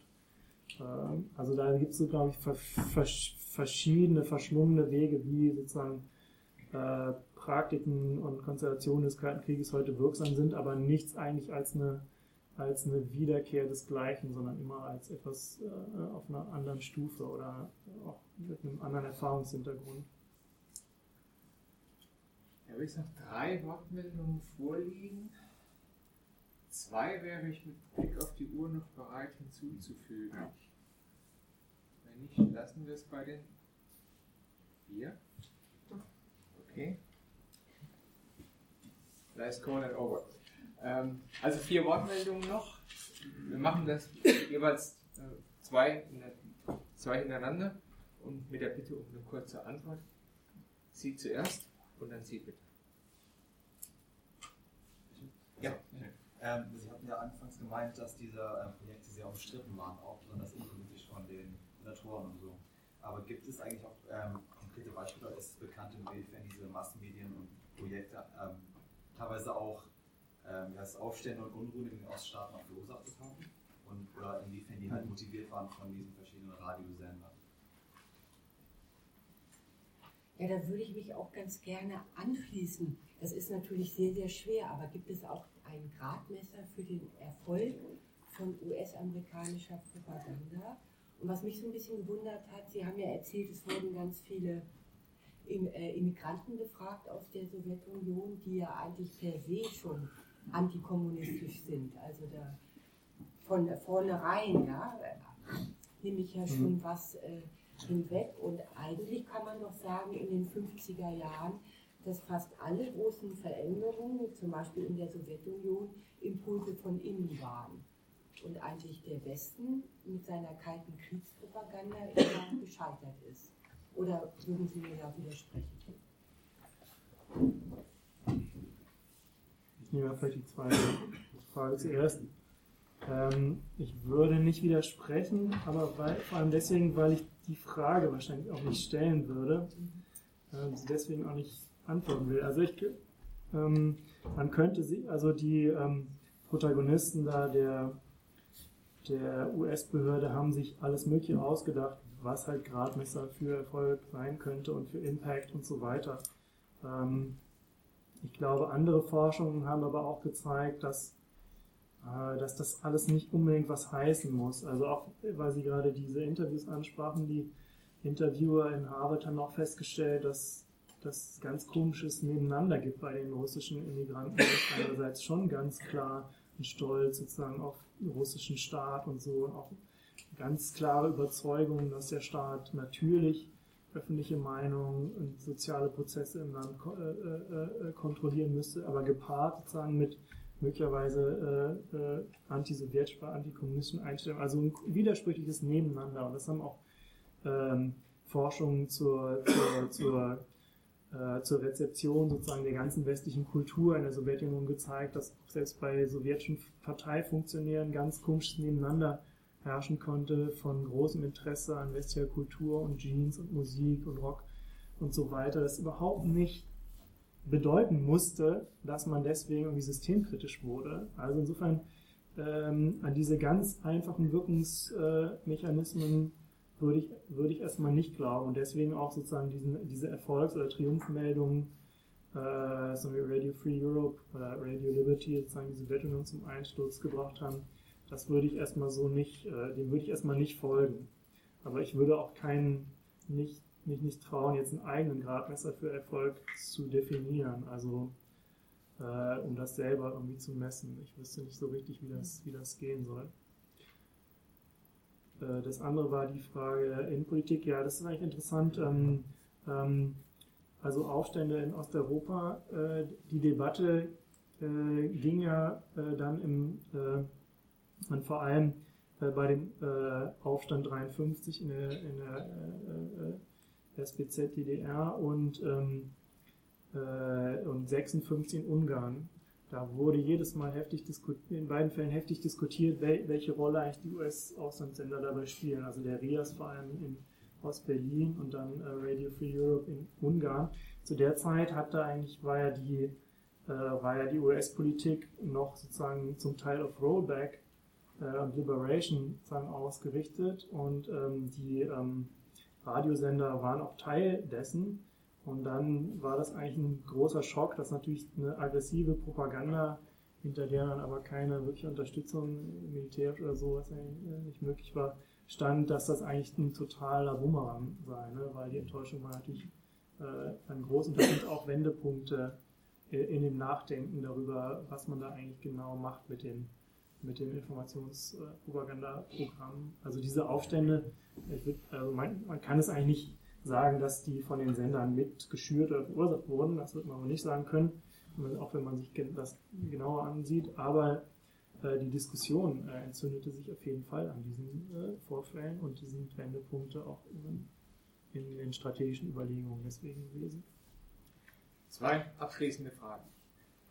Ich, ja, vielleicht soll ich später mit Ihnen sprechen, weil ich wollte widersprechen, dass während des Kalten Krieges, dass es nicht diese Desinformation in so einer Skala gegeben hat. Weil die CIA zum Beispiel wurde gegründet, damit es schwarze Propaganda betreiben sollte am Anfang. Das war die, eine der Hauptgründe, warum es gegründet worden ist. Und natürlich gab es die aktiven Maßnahmen der Sowjetunion und äh, eigentlich, wie ich betrachte, was heute passiert, mehr ist eine Weiterentwicklung dessen, was während des Kalten Krieges ist schon war, nur dass es mehr das Internet benutzt als Staats äh, Rundfunksender oder Zeitungen, gedruckte Zeitungen oder sowas. Ich verstehe das eher als, eher als Kommentar, denn als Frage. Bei mir ist auch dazwischen, ich würde nochmal, also Sie haben, ein, eine Ihrer Postulate waren ja, dass diese Propaganda wesentlich nach außen gerichtet war. Also an, an ins Ausland. Äh, da würde würd ich nochmal gerne nachfragen, weil wir haben ja eine Zeit, wo mit den großen Spionageprozessen in, in den 50er Jahren in den USA ja doch äh, eine gewisse Hysterie da ist, wo wir ähm, eine, ganz große antikommunistische Welle haben und wo der äußere Feind mit dem Inneren ja identifiziert wird. Also das ist ja der Weltkommunismus, der zu Hause ist. Und da habe ich mich doch sehr gefragt, ob das, ob das Nachdenken über Propaganda und der Sinn von Propaganda und der Nutzen von Propaganda nicht doch eine, eine sehr, sehr eng zusammenhängt mit einer deutlichen Skepsis in Bezug auf Demokratie, auf, auf die, auf die ähm, sagen wir mal, erfolgreiche Meinungsbildung in, in der Bevölkerung und ob das nicht auch ein, ein Nachdenken darüber ist, dass man das zu lenken hat und ähm, um, um zu einem vernünftigen Staatsergebnis zu kommen. Und das ist nicht nur eine, eine Sache ist, die, die, die sehr weit entfernt von zu Hause spielt. Okay, also das erste war ja eher ein Kommentar, das ähm, äh, ich kann es auch so gut nicht beurteilen. Äh, ich wollte nur sagen, gut, diese, ähm, das Ausmaß kann ich jetzt nicht genau beurteilen von Desinformation. Äh, schwarze Propaganda heißt aber nicht Desinformation. Das ist nur erstmal sozusagen Information, die, äh, wo der Urheber verschleiert wird. Das muss jetzt noch nichts heißen. Äh, ich meine, diese ganzen Kongress für Congress of Cultural Freedom und so, das war ja keine Desinformation. In dem Sinne. Desinformationskampagne, wie jetzt, wie, wie wir in dem gleichen Sinne, wie wir jetzt diese Fake News äh, äh, Sachen haben. Äh, aber gut, das, äh, ich kann das so, äh, äh, vielleicht auch nicht so beurteilen. Ähm, dann die Frage innen und außen, ja, das hat ja, ich würde auch sagen, das wäre so ein starke, gerade in 50er Jahren, starkes Versch Verwischung eigentlich der Grenzen zwischen Innen- und Außenpolitik sehen im, im, im äh, Bezug auf äh, Propaganda. Es ist nur wichtig, äh, im amerikanischen politischen System ist diese Unterscheidung eigentlich sehr wichtig, also auch für die Kongressabgeordneten, die nicht wollen, dass die Regierung sagen, ihr Programm irgendwie äh, an die eigene Bevölkerung äh, äh über, über äh, auf Steuerzahler aus Steuermitteln irgendwie bringt. Also das ist, das ist immer sehr umstritten. Und dieser, dieses Problemverhältnis Propaganda und Demokratie äh, ist auch also ein Spannungsverhältnis, was in amerikanischen Ideengeschichte und im Nachdenken über Massenkommunikation total zentral ist, was aber für eine Weile dann vor allem im Zweiten Weltkrieg und in den 50er Jahren erstmal etwas ins Hintertreffen gerät, weil so dieses Propaganda for Democracy sehr dominant wird und dann kommt das aber wieder, der ganze kritische Diskurs, der ist auch nie ganz weg äh, und kommt in den 60ern dann auch ganz massiv wieder. Also auch eine ganz andere Zweig nochmal der Kommunikationswissenschaft, kritische Forschung und so weiter, die sich dann äh, gar nicht auf diese praktischen Anwendungsmöglichkeiten bezieht, sondern eben auch ganz äh, äh, das Mediensystem an sich kritisch unter die Lupe nehmen und so. Das führt dann zu Chomsky und allen möglichen äh, Sachen so, das ist ganz klar. Eine Bemerkung will ich mir abschließend nicht vergreifen, die hat zu tun mit der von Ihnen, aber auch von Herrn Nietzel gemachten Beobachtung, dass es oft ein groteskes Missverhältnis gibt äh, zwischen den beobachtbaren Ergebnissen oder den erwarteten Ergebnissen und dem Aufwand, der für bestimmte äh, Propagandaaktivitäten äh, betrieben wurde, über die Jahrzehnte muss man sagen. Und ich glaube, dieses Spannungsverhältnis oder eine Antwort auf diese Spannung ist in flapsiger, aber doch sehr zutreffender Weise in einen Film gegeben worden zum Vietnamkrieg. In Full Metal Jacket sagt einer der äh, ja, Propaganda oder Public Information Offices, in jedem Vietcong steckt ein Amerikaner, der heraus will. Und wenn ich natürlich mit dieser Grundhaltung nicht nur an Individuen, sondern an Kollektive herangehe, dann verliere ich eigentlich nie den Glauben daran, dass es äh, äh, schlussendlich gelingen wird, äh, das zu evozieren, was man als gesellschaftlichen Idealzustand in diesem Kalten Krieg fantasierte. Abschließend noch ein Hinweis, eine herzliche Einladung an Sie, auch den letzten Vortrag in unserer Reihe zu besuchen. Er wird von Gabi Metzler gehalten am Donnerstag, den 9. Februar, also in 14 Tagen. Der Titel von Stellvertreterkriegen, Entwicklungsländern und europäischer Neuerfindung, die westeuropäischen Gesellschaften zwischen Kalten Krieg und Dekolonialisierung. Und wenn ich unser Vorgespräch darüber recht in Erinnerung habe, geht es unter anderem auch darum, wie der Kalte Krieg rückwirkend auf Länder Westeuropas dort verändernd gewirkt hat und eben nicht nur mit Blick auf das Gegenüber, sondern äh, unter der Hand äh, im Spannungsfeld von Kalten Kriegen, Dekolonialisierung seine Spuren hinterlassen hat in der politischen Verfassung, in der Mentalität, äh, zumindest in dem Fall westeuropäischer Gesellschaft. Sie sind herzlich eingeladen, würde mich freuen, Sie da wieder begrüßen zu können. Vielen Dank fürs Kommen. Kommen Sie gut raus.